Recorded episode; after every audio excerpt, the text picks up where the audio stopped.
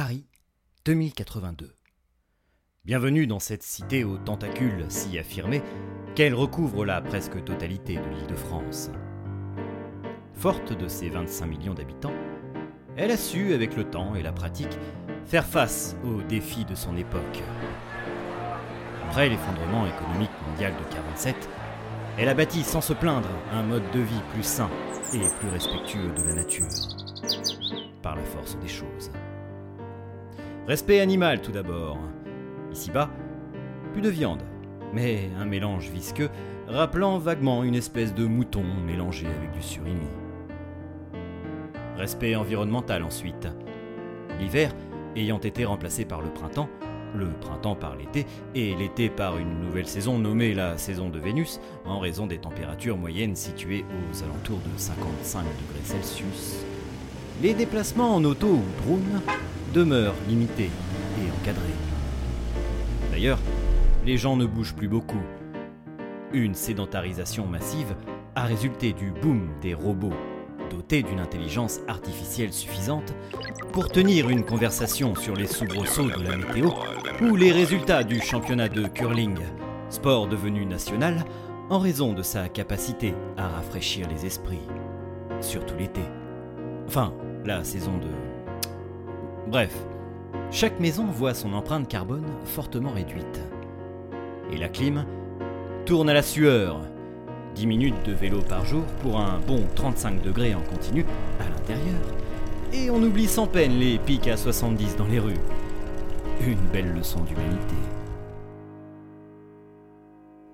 Mais nous retrouvons Gérard, 46 ans, résident à Versailles, 27e arrondissement de Paris, concentré sur son activité diurne préférée, à savoir discuter avec Robert 2.1, son logiciel de compagnie.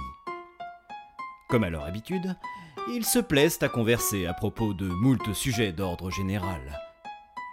Aujourd'hui, Gérard se demande qui de Michel Sardou ou Georges Brassens aura eu le plus d'influence sur la culture musicale actuelle. Mais enfin, les lacs du Connemara, c'est quand même quelque chose, non? Oui, certes, vous avez raison, monsieur Gérard. Comment vous contredire? La finesse de la ligne mélodique, associée à l'efficacité d'une interprétation poignante, est difficile de rivaliser, lui répond Robert 2.1.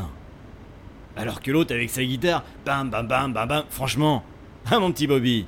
Oui, tout cela est très pompier, je vous rejoins complètement. J'allais dire, comme toujours, mais vous allez me reprendre en, en me taxant de vieux flatteur.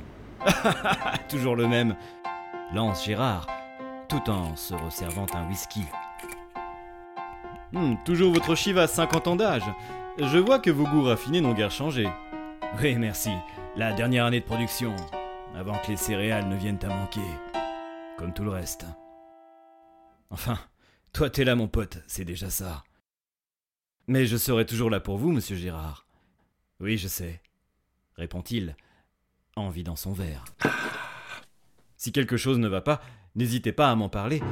Les amis, c'est fait pour ça. Ah, mon ami Gégé se lève de son fauteuil et se précipite vers son droïde de copain. Constitué d'un socle en simili-ébène, d'un corps hexagonal ainsi que d'un bras droit articulé, ce dernier arbore un visage sommaire, représenté par deux traits pour les sourcils, deux ronds pour les yeux, un point et une espèce de forme en amande pour le nez et la bouche. Viens là, mon frère Heureusement que je t'ai, toi Il enlace son poteau le robot avec fièvre l'alcool aidant. Vous, vous allez bien, monsieur Gérard? Ouais, Robert. Le seul être humain de la pièce se met à pleurer, gentiment, et enlace son compagnon de plus belle. Ah, tu me laisseras jamais tomber, hein Tu seras toujours. Qu'est-ce. Quoi? Qui se passe? Son ami en métal vient de péter un boulon brusquement, provoquant l'arrêt tristement logique de son fonctionnement. Sans doute le geste fraternel fut-il un peu trop appuyé. Eh mais, eh, Robert Robert eh, Me laisse pas, mon vieux, hein? Oh Merde Allez, reviens, quoi Les minutes passent et rien ne vient. Gérard se désespère. Qu'est-ce que j'ai fait d'acheter cette marque aussi Ah putain Après avoir tâté boulons et boutons dans leur totalité près d'une dizaine de fois et vérifié chaque pièce et chaque endroit, il se résigne dégoûté à appeler le service de maintenance de l'appareil. Allô? Allô, oui, robotique intelligence, en quoi puis-je vous aider, monsieur? Un être humain le reçoit au bout du fil. Oui, bonjour, monsieur. Voilà. J'ai un souci, mon appareil 2.1 s'est cassé. Là, là, il n'y a rien à faire pour le relancer. Hein. Oui, numéro de référence de la machine, s'il vous plaît. Euh, attendez. 2, 5, 1, 8, 6, 7, 6, 3. Merci. Pas de clignotement vert sur le cadran du haut?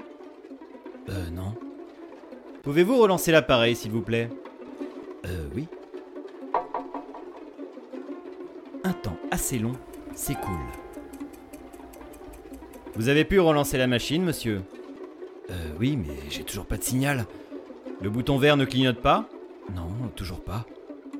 Alors je dois vous envoyer un réparateur. Un réparateur?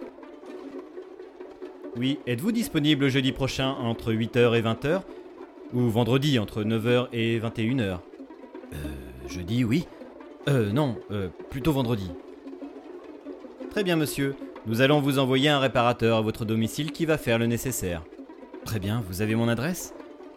Oui, vous me validez, vous êtes bien au 14 avenue de Sceaux à Versailles Oui, c'est bien ça. Très bien, monsieur, le rendez-vous est pris. Il vous sera confirmé d'ici quelques minutes sur votre téléphone. Dernière question, monsieur. Notre service a-t-il répondu à toutes vos attentes? Euh, bah. Vous avez fait ce que vous avez pu. Je n'ai pas compris votre réponse. Euh, bah, on va dire oui.